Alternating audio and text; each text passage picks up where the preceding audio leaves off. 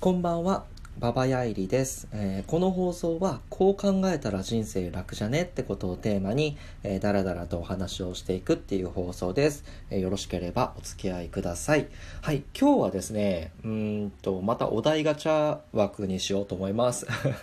まあ、いつもであれば、うんと、まあ、こう考えたらまたはこういう行動をするとあの人生のこういうタイミングを楽にあの乗り切ることができるよとか楽に過ごすことができるよっていう、まあ、独断と偏見と体験をもとにしてえお話をしているんですが、うんとね、今日はねあのネタがないんで お題お題ガチャっていうねこのあのラジオトークに搭載されている、うん、と押すとなんか話題が出てくるって質問が出てくるのかな、えー、ってお題ガチャでまた遊びたいと思います。えっ、とまあ大体いつも4つぐらいあのお題ガチャのお題でお話をしてうんと、だいたい12分ぐらいになるっていう形なので、まあ、あの、雑談ですね。雑談枠として聞いていただければなと思います。じゃあ、お題ガチャを押します。ポチ。えーお題、えっ、と、恋人とはラブラブな関係とあっさりな関係どっちがいい？あ、全然あっさりな関係ですね。ラブラブってまたはあっさりっていうこの定義がね、難しいところなんだけど、あの、寂しいです、会いたいですって言うじゃないですか。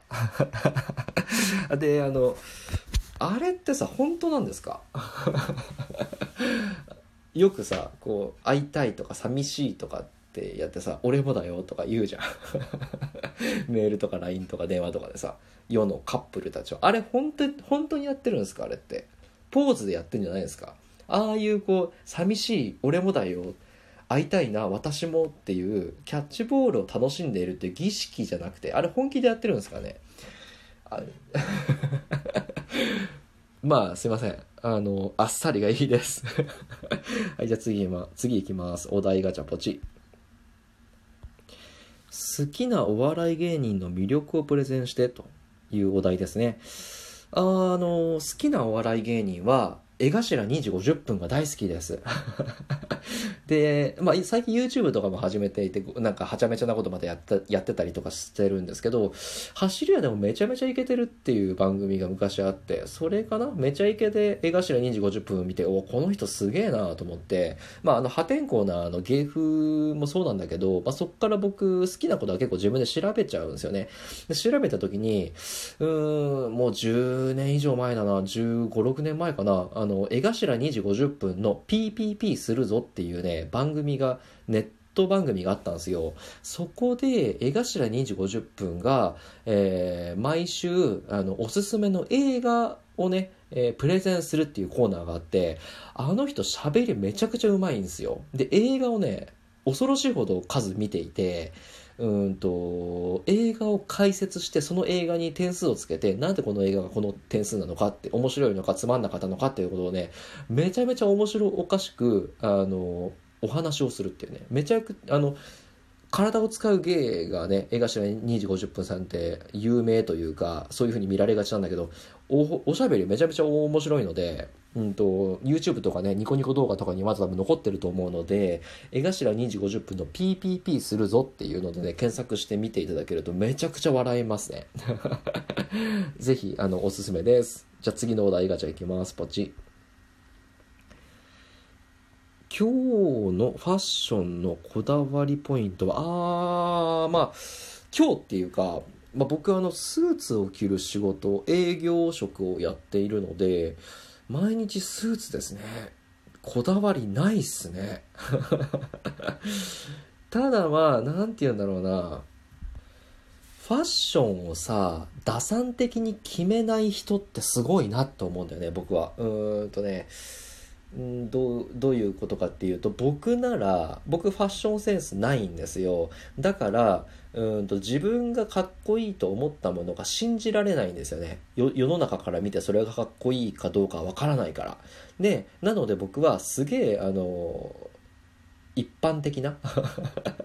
本当おじさんがさ私服が全部ゴルフ行くようなこうポロシャツになるっていうあの現象に陥りがちだったりとかあの下は夏はジーンズで上上は T シャツでとかであのヨレヨレになっちゃいけないからあのだらしなく見えちゃいけないからどっちかというとぴっちりした系のあの本当卒のないねあの100点満点を狙わずに60点70点の妥協点を探りに行くようなもう何の個性もない服装を取っちゃうんですよ。なぜならそっちの方がと損をしないから。けどさその自分の趣味を全開に出すしてファッションを楽しむ人っているじゃないですか。なんかもうほぼほぼコスプレみたいなさ例えばゴスロリのメイド服をほんと私服で着てるとかなんかこう長いポンチョみたいなあの芸術家みたいな、えーと、格好をしてる人とかさ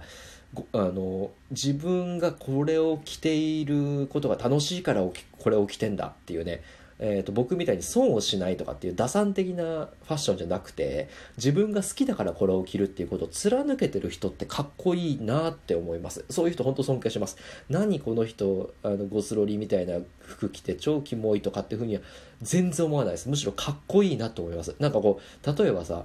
あのいやわかんないけどさ例えばスクール水着で 街を歩いてる人がいたとするじゃないですか。でもそれはその人がうんと好きでスクール水着を着て自分の戦闘服だと思ってスクール水着を着てるんだったらめちゃめちゃかっこいいと思うんですよね けど他の人は多分ねその人白い目で見て変態だなって見ると思うんだけど真面目にそれ着てるんだったらありだなって僕は思っちゃうタイプの人間です。え何が言いたいかというと、あの、損得感情で僕は結構ものを判断するんですけど、損得感情ではなく好き嫌いまたは自分の信念とかで自分の外見とか、えー、そういった部分を決めるっていう、えー、人の方がなんか最終的にはあの周り巡って魅力的に見えるっていうのが結構ね成り立つと思うので、えーとまあ、そういうファッションをされている方がいればあのぜひそれを続けていただきたいと思いますね。はい次ポチ。運命の出会い。理想のシチュエーションはっていう出会いで、あ、出会いじゃねえや、えっ、と、お題ですね。あもうこれも決まってますね。これが最後の質問、あ、いや、もう一個ぐらいいくかな。運命の出会いのシチュエーションはってことでしょ？理想の。えっ、とね、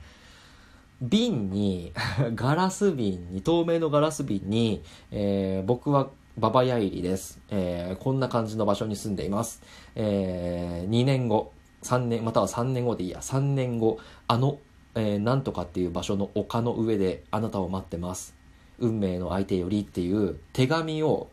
魔法瓶あのガラス瓶に入れて、えー、コルクのキャップを閉めて大海原に投げます。で、え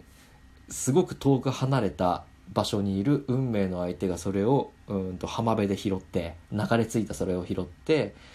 手紙を読んで、えーと、同じように運命を感じて3年後、えーと、名前も知らないその人と,、えーと、約束ができたか分かんないけど、えー、その約束の地に向かってその人と初初めまして運命の人ってことで会うっていう。大海原に手紙を入れたあのガラス瓶を投げて、えー、運命の人を引き当てるっていう これがあの理想のシチュエーションですね。もうこれ小学校の頃から決めてますね。で、僕、あの、ただこれやっちゃうとさ、犯罪なのかな？あの、海にガラス瓶というゴミを投げ捨てるっていう。多分、うん、なんか、わかんないけど、厳密に言ったら法的に危うい気がするので、やっちゃいけないかもしれないけどやってみたいなと思ってます。次が最後のお題ですね。えー、お題ガチャ回します。ポチえっ、ー、と、今までの人生最大の危機に遭遇した時のエピソードを教えてって。これが最後のお題ですね。えー、今までの人生最大の、えー、危機を教えてっていう話ですね。うーん、学生の頃にしたバイトかなうーんとね、僕、塾講師のバイトをしてたんですよ。えー、っと、あれは小学校と中学校の子供たちに、国語とかね、えー、日本史とかその辺を教えるっていうのを、文系のやつを教えるっていうのをやってたんですけど、合宿があったんですよね。学習塾で。うん、ほんと300人ぐらいの生徒を引き連れて、まあ、えー、と山奥の涼しい夏でも涼しい合宿地に行って、えー、3日間缶詰で勉強するっていうさせるっていうねそういった合宿があったんですけどまあせあの僕は引率の先生としてで国語の塾講師として行って授業もそこでやるってことをやったんですけど3日間で123万稼げたんですよそれアホじゃないですか。3日間で10万以上稼げるんですよ。ホストでもきついですよね。けどそれね、10万以上稼げたんですよ。なぜなら3日間寝ずに 仕事をしなければいけなかったから。あれでも労基法的にどうなんですかね。まあ要はさ、あの子供たちってさ、夜寝ないんですよね。やっぱ遊ぶんすよ。で、なんか部屋とか抜け出して、勝手になんか、ホテル内とかね、その、ペンション内をね、徘徊したりとかしちゃうんですよ。無理じゃないですか。危ないじゃないですか。だからやっぱ見回りとかしなきゃいけなくって。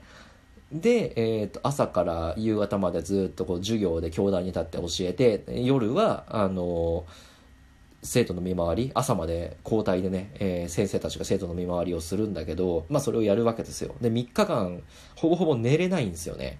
で、3日間本当寝なかったんですよ。3日間寝ないと人ってやばいっすね。命の危機を感じた。3日目はもうなんか自分が生きてるのか起きてるのか寝てるのかよくわかんない状態になって、心臓バクバクになって、あ、これ死ぬわって思って。